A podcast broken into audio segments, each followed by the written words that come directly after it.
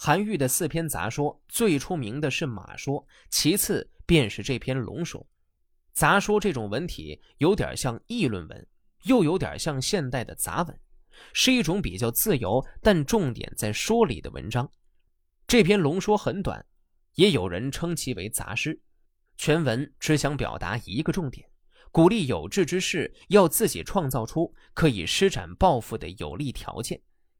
这篇文章根据典籍和传说写成，以龙喻圣君，以云喻贤臣。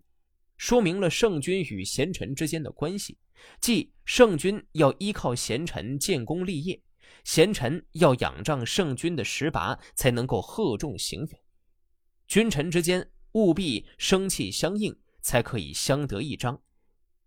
此文具体写作时间难以确证，大致写于宋琼文和晋学姐的前后，大约在贞元十九年至元和八年之间。这十年之间，韩愈一直在仕途上屡屡受挫，极不得志。先是拜监察御史不到三个月的时间，因上书直言关中天旱人饥，因而被幸臣李实所缠，贬谪到岭南阳山为令三载。接着调任京师，不久又遭到与他争夺翰林之位的人的攻击和诽谤，被迫分司东都任职。在东都四年，韩愈虽殚精竭虑、奋发图强，但又因其反对宦官弄权、抵制佛老泛滥，而为朝中权贵和阉党所忌，最后被平调入京，做了个小小的直方员外郎。然而到京不久，又因韩愈主持正义，为华阴县令柳建变屈职，再次遭到牵连，而降为国子博士。二是，在社交上，韩愈因为刚正不阿、喜方恶缘，对朋友抛肝疏胆、直言不讳，却常常遭到朋友的误解和指责而不予帮助，故此韩愈在思想上受到极大的创伤。此文就是韩愈在这种心情之下所做的。龙呼出气来变成云，云当然不比龙灵异。但是龙乘驾着这气变成的云，在辽阔无边的太空中到处游动。它逼近日月，遮盖天光，使雷电为之震撼，使变化神奇，使雨水浸润大地，流动于丘陵深谷。这云也可称是灵异奇妙的了。云是龙的神力使它变成灵异的，至于龙的灵异，就不是云的能力所能使它变成灵异的了。可是，龙如果得不到云，就无法使自己的灵异变化出神了。失去了他所依靠的东西，却是不可以呀。奇怪呀，龙所依靠的东西，竟是他自己所造就的。易经说：“云跟着龙，既然叫龙，云就随从他喽。”春秋时期。孔子与其弟子谈论苛政，《礼记》中便有了“苛政猛于虎”一文。春秋时期有苛政，后世自然也免不了。到了中唐时期，王朝衰败，苛捐杂税繁多，民不聊生。此时，柳宗元也如孔子一般论起了苛政，便有了传世名篇《捕蛇者说》。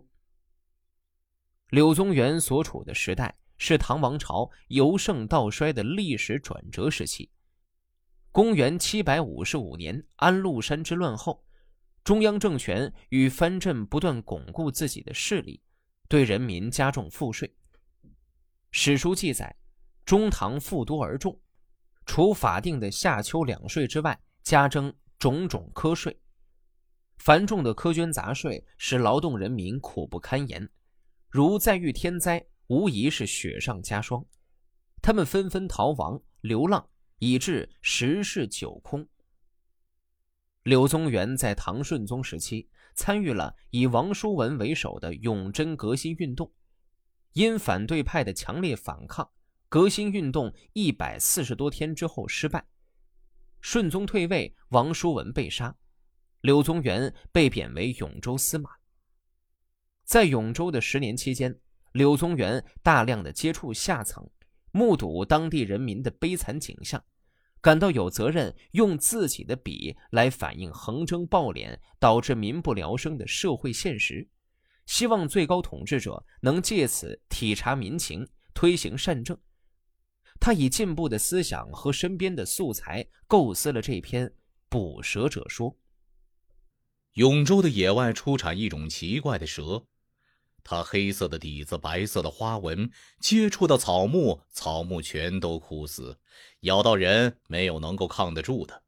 但是捉到它，杀死、风干，做成药物，却可以治愈麻风、风湿性关节炎、颈部脓肿、毒疮，除去坏死的肌肉，杀死危害人体的三尸虫。当初太医奉皇帝的命令征集这种毒蛇，每年征收两次。招募能捕这种蛇的人，可以用蛇冲抵他应交纳的租税。永州的人都争着去干这件差事。有一个姓蒋的，享有捕蛇免租的好处已经有三代了。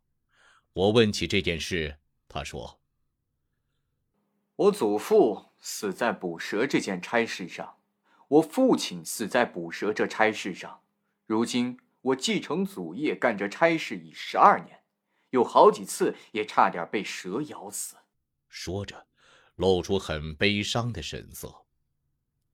我很怜悯他，就说：“你怨恨这差事吗？我准备去告诉掌管这事的官吏，让他更换你的差事，恢复你的赋税，你看怎么样？”姓蒋的一听更加伤心，他眼泪汪汪的说：“你是哀怜我，想让我活下去吗？”那么，我这差事的不幸，远比不上恢复我的纳税的痛苦那样厉害呀！假使我当初不干捕蛇这差事，那些困苦不堪，从我家三代住在此地以来，算到现在已六十年了，而乡邻们的生活却一天比一天困难。他们拿出地里的全部出产，交出家里的一切收入，哭哭啼啼，背井离乡。因饥饿劳累而倒闭在地，一路被风吹雨淋，冒严寒酷暑，吸毒物瘴气，常常因此死掉的人横七竖八的躺在路边。从前和我祖父同居的一村的人，现在十家中只剩下不到一家了；和我父亲同居一村的人，十家中剩下不到两三家了；和我一起住了十二年的。如今十家中剩下不到四五家了，不是死了就是搬走了，而我却因为捕蛇才幸存下来。那凶狠的差役来到我们村里时，到处吵闹，到处骚扰，吓得人们乱喊乱叫，连鸡狗也不得安宁。我只要小心翼翼的起来，看着那储蛇的瓦罐子，见我的蛇还在里面，就放心的倒头大睡。平时我小心的喂养蛇，到规定交纳的时间就上交，然后就怡然自得的享用自己田地里出产的东西，来安度天年。因为一年之中冒生命危险的时机只有两次，其他时候都过着心情舒畅的生活，哪会像我的乡民们天天担惊受怕呢？我现在即使是死在捕蛇上面。比起我乡邻们死亡的时间，已晚得多了。又怎敢怨恨呢？我听了更加难过。孔子曾经说过：“暴政比老虎更加凶恶呀。”我曾经怀疑这句话，现在拿姓蒋一家的遭遇来看，这话还真是确实的。哎。谁知道横征暴敛对百姓的毒害比毒蛇更厉害呢？